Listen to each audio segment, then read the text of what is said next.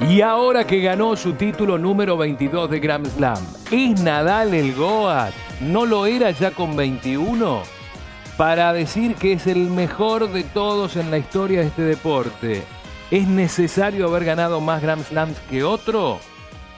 Que algún otro jugador, digo. Rodrigo dice, desde el 21 lo es, desde el título 21 grande. Javi Snoy, los tres son de otro planeta. Cualquiera puede ser considerado el Goat con argumentos válidos. Creo que la elección es más subjetiva. En mi caso es Roger, pero no discuto a quien cree que es Rafa o Nole. Curvit 30, Goat de la arcilla. En canchas rápidos no le gana a Djokovic desde el 2013 y a Federer desde 2014. Basta, dice Curvit 30. Basta, basta. No quiero escuchar más nada. Pero bueno, estamos. También es una, una especie de juego y nos gusta que ustedes también opinen. Pero es esto, el que tiene más Grand Slams, el que va a terminar con más Grand Slam, va a ser el, el Goat, el mejor de todo, la, la- la- la leyenda viva de este deporte o no?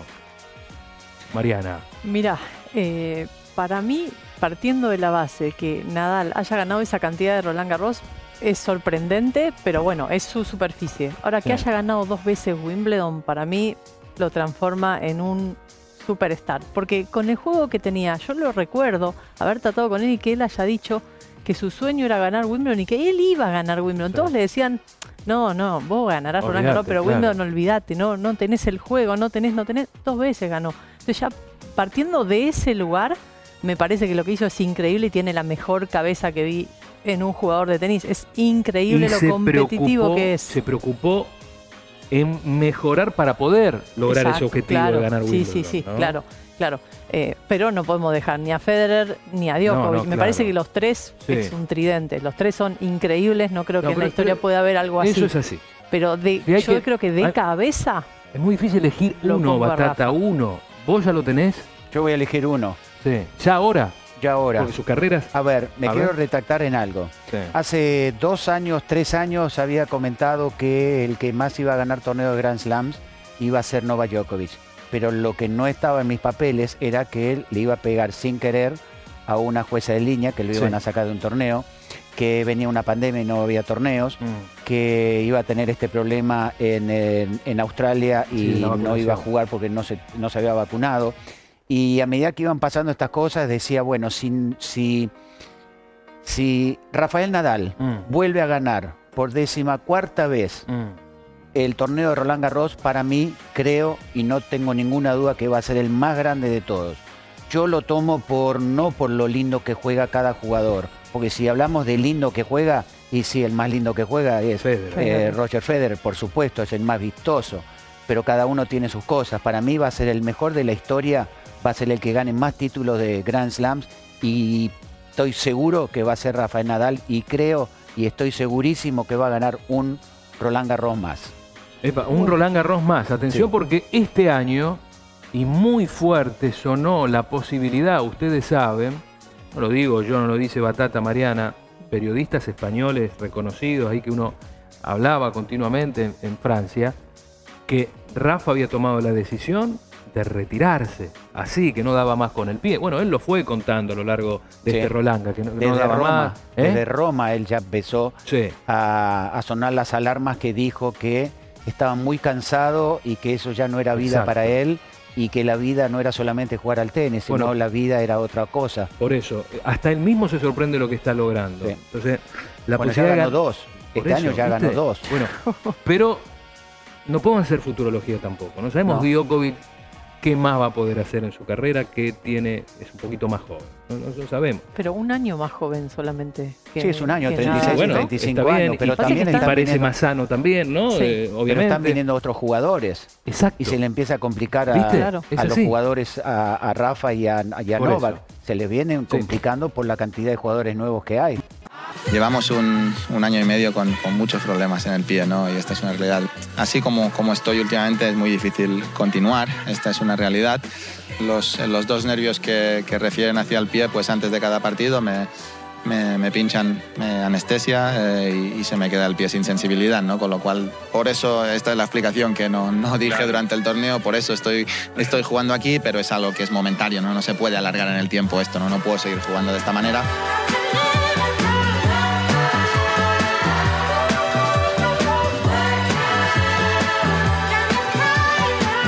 Sabiendo que, que, los bloqueos de los nervios a distancia han funcionado bien, pues parece que hay una posible opción de hacer eso de una manera que, que se pueda quedar un poquito todo con menos sensibilidad y a ver si funciona y si funciona pues me encantaría poder seguir.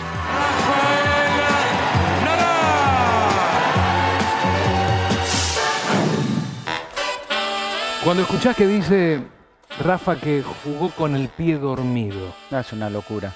Es, es imposible de es una locura, ¿no? Es lo que algo. hizo. Bueno, recién se me acá. Recién se me durmió el pie a Sí, mí y no podía, y no podía ¿Lo tenés, pisar. ¿Lo tenés bien ahora? Sí, sí, sí, sí, ahora está bien, Está ahora bien, está bien. Sí, sí, lo veo que y, está bien. y eso que yo quería levantarme y no podía. verdad. Pero lo peor de él, lo peor de él, en Indian Wells hay que acordarse que entra el fisioterapeuta, dicen Mm. que tuvo un problema, una fisura en una en una vértebra, Intercostal, sí. en un intercostal, correcto. Y siguió jugando. Mm. Uno no puede respirar, tengo entendido, me han comentado médicos. Sí. Y este hombre estaba Y jugando. quizás perdió, el tratamiento que le hicieron fue peor, fue contraproducente. Exactamente, es algo por eso, es algo increíble. Y quiero cerrar con esto. A ver, Para mí es el deportista más grande, deportista más grande de todos los tiempos. incluyendo todo. No, no, todo, todo. Por eso, por Michael eso. Jordan, eh, Schumacher, todos los deportes. eh, todos los deportes. Para Mm. mí es el, es el mejor de todos los tiempos. Es Hoy. el Goat de los Goat. De- exactamente, Todo. sí. Ganar 14 Roland Garros. 14 Roland no, Garros. no, no. Uno me puede decir, bueno, pero es especialista En en, polvo. en polo de ladrillo. Bueno, Roger en, en Wimbledon ganó Mm, 9 claro. y 8.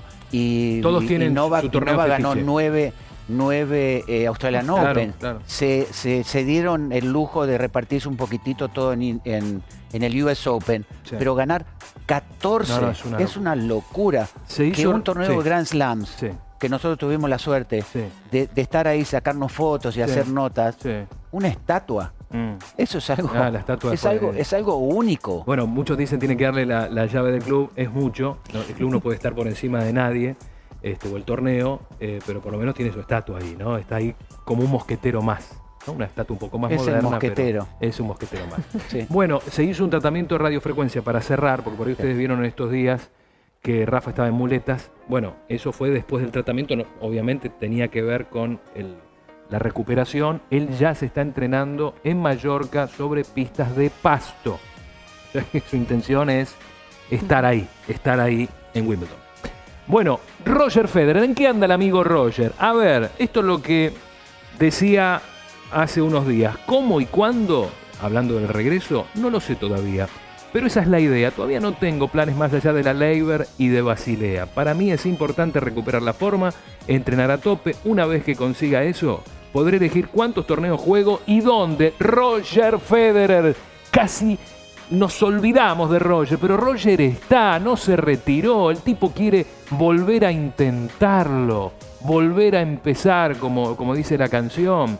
¿Nos sorprenderá Roger una vez más? ¿O ustedes piensan que, teniendo en cuenta su edad y las lesiones por donde viene, inactividad, ya no hay sorpresa, no hay un lugar para la sorpresa por parte de Roger? ¿Qué piensan ustedes, Mariana? Yo creo que para ganar un gran slam, que se juegan mejor de cinco sets y que el físico es fundamental, eh, yo no creo está, que ah. no está para eso. Pero para hacer algo más puede ser, porque realmente es un jugador que ha sido sano hasta pasados los 30. Claro. Hay otros jugadores que viven lesionándose, bueno, sin ir más lejos, Rafa Nadal, a los 18 años, fractura por estrés, esa misma que tiene hoy, Sí, sí, sí, empezó cuando tenía 18 años. Entonces, sin ir más lejos, vivió y convivió con lesiones y Federer todo ese periodo no lo tuvo, no tuvo muchas lesiones. Entonces, puede ser que ahora logre hilvanar un poquitito un torneo atrás del otro en algún momento el año que viene, no Sí. este, pero no creo que para tanto. Vos dijiste, eh, recuerdo, eh, Wimbledon se tiene que retirar. Si es que llegaba a Wimbledon, Sí. lo dijimos hasta Sí. cuando no sabíamos, obvio, Correcto. La situación por Para mí es el lugar donde él se tiene que retirar. Yo pensaba sinceramente que ya se retiraba este año. Mm, Yo creo que está, está viendo cómo le funciona su rodilla. No creo que gane ya un- ningún torneo mm. por sus 41 años, por esta lesión, por la gran cantidad de jugadores nuevos que hay.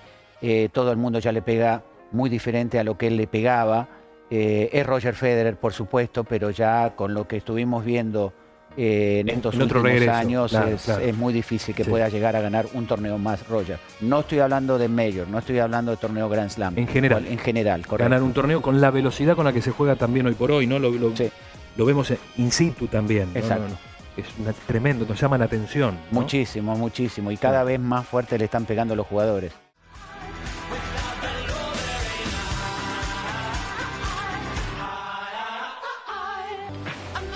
Próxima semana la seguimos. Hasta aquí llegó esta edición de ESPN Tenis. Chao, buena semana. Hasta la próxima.